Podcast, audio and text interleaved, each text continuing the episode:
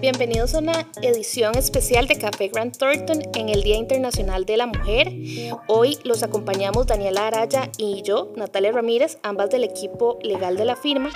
y queremos conversar sobre la importancia de adoptar en los centros de trabajo eh, una estrategia que sea integral y que permita aplicar medidas para prevenir y combatir el acoso y la violencia en el trabajo, eh, incluyendo vías y procedimientos adecuados que sean efectivas y que no revictimicen a las víctimas de acoso.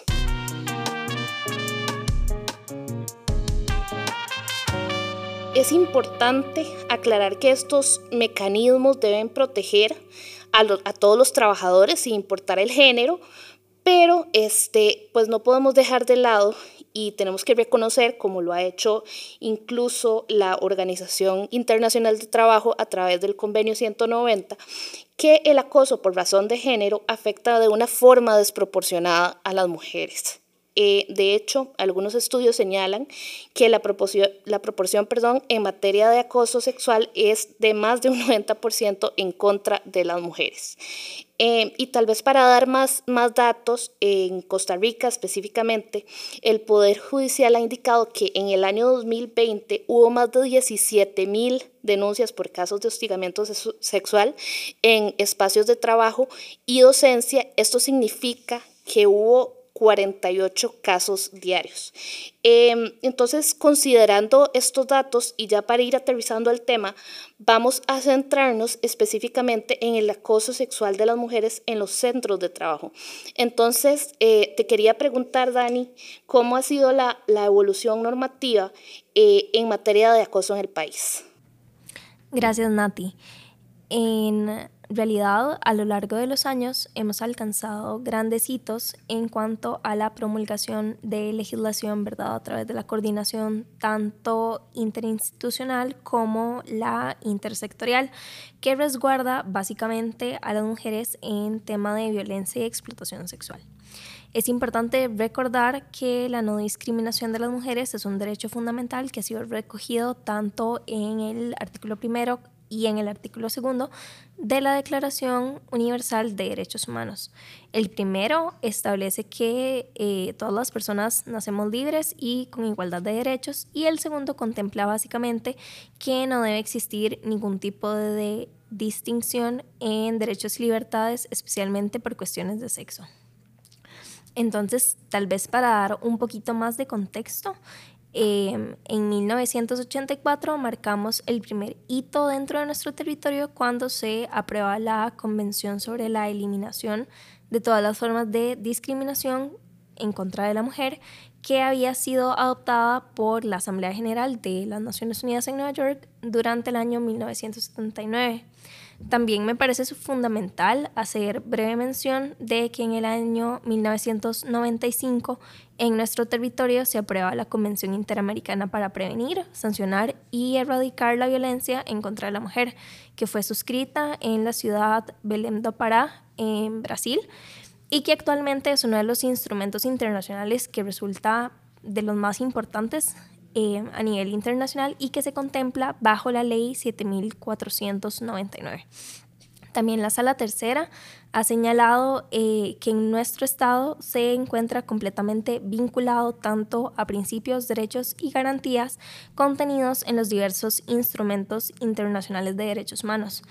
y que por esto, ¿verdad?, es que existe una sujeción no solo a los principios y garantías establecidos en la ley, sino que también eh, a los previstos en las normas constitucionales y en el derecho internacional comunitario a los que Costa Rica se ha adherido, como hemos mencionado con brevedad.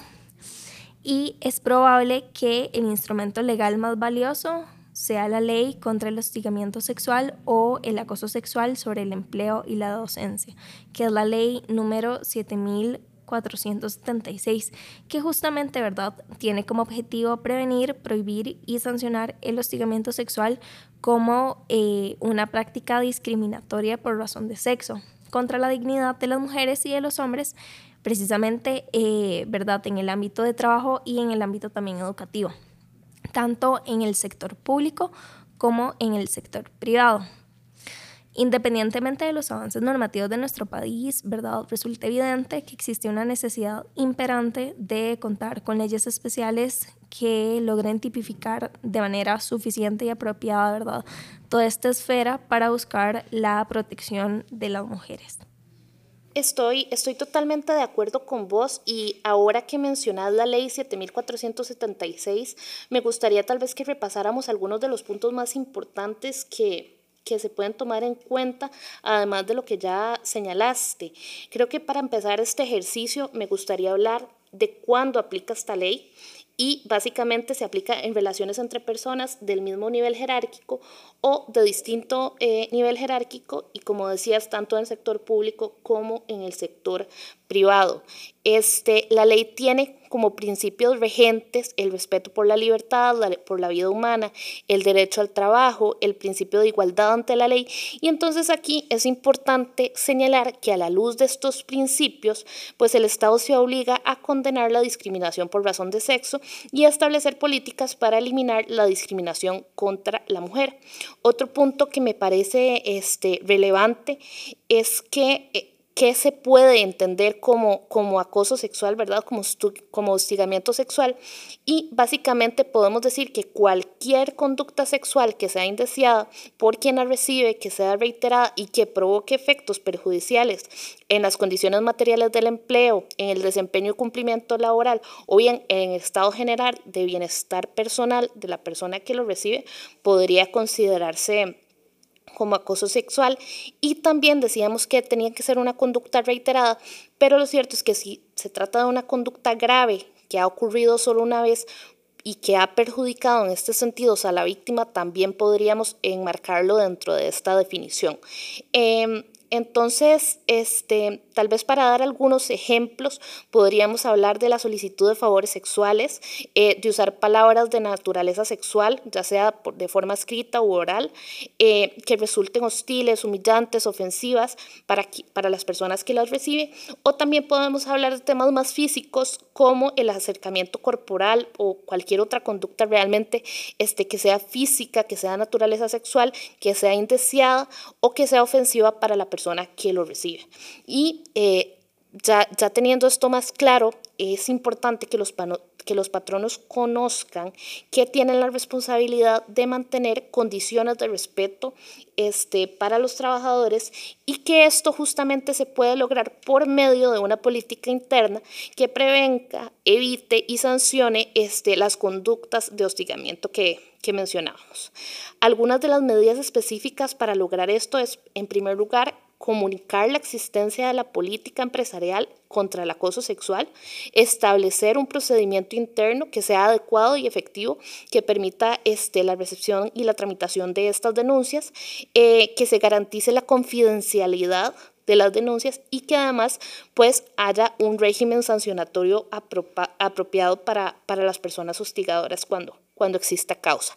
Eh, tal vez quería recordar aquí hablando del procedimiento que es importante que el proceso en ningún caso exceda el plazo de tres meses. Em, otras medidas que podríamos mencionar es mantener personal con experiencia en materia de prevención de hostigamiento sexual, también mantener un registro actualizado de sanciones en firme y este, devolviéndome tal vez al tema de la comunicación que comentábamos antes, eh, el patrono tiene que dar a conocer no solo las políticas internas, sino también el contenido de la ley que, que estamos en este momento comentando y en el caso del, sector privado, importante también tener en cuenta que además de tener las políticas y los procedimientos y el régimen sancionatorio, una vez que recibimos una denuncia de esta naturaleza, es importante que notifiquemos al Ministerio de Trabajo para que se pueda dar la supervisión necesaria. Em, otros temas importantes que podemos tocar, eh, la persona que haya sido víctima y haya denunciado, los testigos que hayan participado eh, dentro, dentro de, del proceso, pues no pueden sufrir represalias por, por, este motivo. De hecho, este, una persona que haya presentado una denuncia únicamente puede ser sancionada o despedida más bien. Eh, por una causa justificada y el despido se tiene que tramitar ante el Ministerio de, Trabajo. Em, también, si en algún caso alguien pusiera una, una denuncia falsa, pues tendríamos que entrar a analizar si se puede considerar que hubo pues algún delito contra el honor de la persona eh, denunciada. Y ya para ir cerrando y darle la palabra a Dani de nuevo, quería este, nada más recordar que eh, si la empresa no tiene un procedimiento para atender este tipo de denuncias, o si lo tiene, pero está únicamente en papel y no se cumple, el empleado puede dar por terminado el contrato laboral con responsabilidad patronal, es decir, pues renuncia, pero le tienen que, que pagar las prestaciones que corresponden. Sí, también, de hecho, en cuanto al procedimiento, podemos comentar algunos puntos. Por ejemplo, que, en primer lugar, el procedimiento de acoso sexual sigue principios como el del debido proceso, la proporcionalidad, la libertad probatoria, la confidencialidad, principalmente en relación ¿verdad? con las partes involucradas en el proceso, y el principio pro víctima, el cual implica que, en caso de duda, siempre se va a interpretar en favor de la víctima. Segundo, que la máxima autoridad es quien define el organismo responsable de recibir la denuncia. Una vez asignada la denuncia, dicha autoridad deberá proceder de conformidad sin recurrir a la ratificación de la denuncia ni a la investigación preliminar de los hechos. El tercero es el conocimiento de las denuncias y su trámite, este verdad, va a ser realizado por medio de las comisiones investigadoras. Las mismas serán integradas preferiblemente por tres personas y que estas, entre estas tres personas em, estén representados ambos sexos, con conocimiento de materia en hostigamiento sexual y también en el régimen disciplinario correspondiente. El cuarto es que cuando en una empresa no existan condiciones para realizarlo o cuando la persona denunciada, no sé, tiene un estado de superior jerárquico, la persona denunciante tiene la posibilidad de recurrir ante el Ministerio de Trabajo o directamente a la vía judicial. El quinto es que eh, en los centros laborales privados deberán de tener un reglamento interno con el fin de conformar las comisiones investigadoras. También esto va a definir la duración, los procedimientos y las demás razones del debido proceso. ¿Qué eh, instrumento tiene que ser reconocido y también fiscalizado por el Ministerio de Trabajo? El sexto es que las partes podrán hacerse representar por algún abogado o también por algún tipo de asesor legal. Eh, y también pueden hacerse acompañar del apoyo emocional o del apoyo psicológico de una persona de su confianza en las diversas fases del procedimiento. También se establece que se pueden solicitar medidas cautelares, que pueden ser, por ejemplo, que el presunto hostigador se abstenga de perturbar al denunciante, que se abstenga de interferir en el uso y disfruta de los instrumentos de trabajo de la persona hostigada, también se puede solicitar la reubicación laboral, la permuta del cargo y excepcionalmente la separación temporal del cargo con goce de salario. Estas medidas cautelares se tienen que resolver de eh, manera prevalente y con carácter de urgencia, agotados los procedimientos establecidos en el centro de trabajo o si no se cumplen por motivos que no no se le pueden imputar a la persona ofendida las denuncias por hostigamiento sexual, se podrán presentar ante los tribunales de la jurisdicción laboral. Las sanciones por hostigamiento sexual se aplicarán según la gravedad del hecho y estas pueden ser la amonestación escrita, la suspensión y el despido. Y toda persona a quien se le compruebe haber incurrido en acoso sexual podrá ser despedida sin ningún tipo de responsabilidad patronal. También queremos recalcar que el plazo para interponer la denuncia es de ocho años. Sí, Gracias, Dani. Y saliendo ya tal vez de las disposiciones legales propiamente, quería comentar rápidamente algunos de los temas este, o de las razones o barreras que, que pueden hacer que las víctimas este, pues, no denuncien. Eh, y algunas justamente son el desconocimiento de derecho, que aquí me gustaría regresar a la obligación que tiene el patrono de dar a conocer y comunicar eh, las disposiciones normativas y también las disposiciones internas, la normativa interna, en materia de prevención del acoso. Eh, también hay desconfianza en estos mecanismos hay sentimientos de culpabilidad, eh, a veces simplemente es que la persona eh, hostigada tiene relación, algún tipo de relación con la persona que, que va a denunciar y entramos a un tema que es el tema del temor y puede, se puede tener temor, se puede tener miedo. Eh, por muchos motivos, porque no se quiere hablar de lo ocurrido, porque se siente que no se tienen suficientes pruebas, porque se siente que van a ser criticados por los compañeros, porque van a sufrir represalias. Podemos hablar de represalias de pérdida de derechos, em, de la limitación de ascensos, de aumentos de salario o incluso de represalias más graves como el despido. Y tal vez eh, uno de estos casos eh, es el miedo o el temor a ser revictimizado. Y sobre este último punto te quería pedir que nos comentaras, Dani, qué es la revictimización y cómo puede darse, qué tipos de revictimización hay. Gracias, Nati. La victimización secundaria o lo que solemos conocer como la revictimización es la respuesta que se da como consecuencia del accionar que posee el sistema con respecto a la víctima, ¿verdad? Eh, la normativa y el proceso legal conlleva que la víctima deba revivir su trauma y debe exponerse a su papel de víctima nuevamente, dando consecuencia en muchos momentos la incomprensión y la negligencia del sistema. En general, no es fácil hacerle frente a un proceso judicial, ¿verdad? Que puede tomar muchísimos años para la víctima y que la misma concluya con algún tipo de respuesta negligente por parte del sistema. Para mencionar algunos tipos de revictimización son el uso de frases desacertadas para desanimar a las víctimas en el momento de interponer la denuncia, eh, las víctimas suelen ser culpabilizadas, criminalizadas o acusadas de haber sido las, las causantes o las personas que provocaron el hecho violento, la negación por parte de los familiares o de los amigos de, de, todo lo sucedido con la víctima o incluso pueden negar el impacto del delito en esta.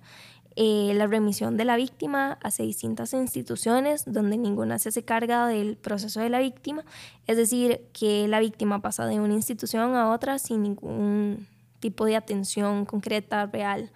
Y los mecanismos sociales por los cuales se cuestionan a la víctima del por qué no guarda, ¿verdad?, los, los entre comillas, patrones ideales que debería de tener en su calidad de víctima. Bueno, muchas gracias por, por esa eh, aclaración. Creo que realmente puede ser de mucho valor saber que estas cosas pasan, lo que sienten otras personas para,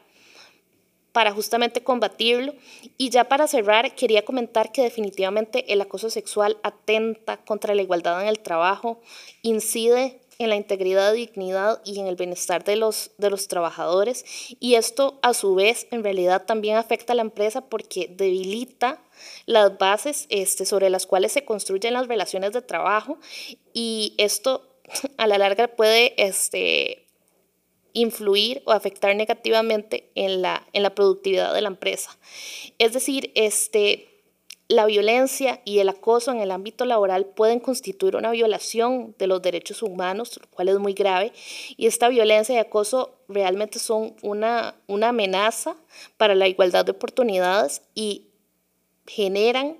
una incompatibilidad con un trabajo decente. Entonces, tenemos que tomar las medidas necesarias para crear una cultura de trabajo que se base en el respeto mutuo y la dignidad de las personas para poder prevenir prevenir y combatir este tipo de, de, situaciones. Nuevamente agradecemos su compañía. Estuvimos con usted Daniela Araya, Junior de Legal, y Natalia Ramírez, Senior de Legal, en la edición especial por el Día Internacional de la Mujer. Los esperamos en el próximo episodio.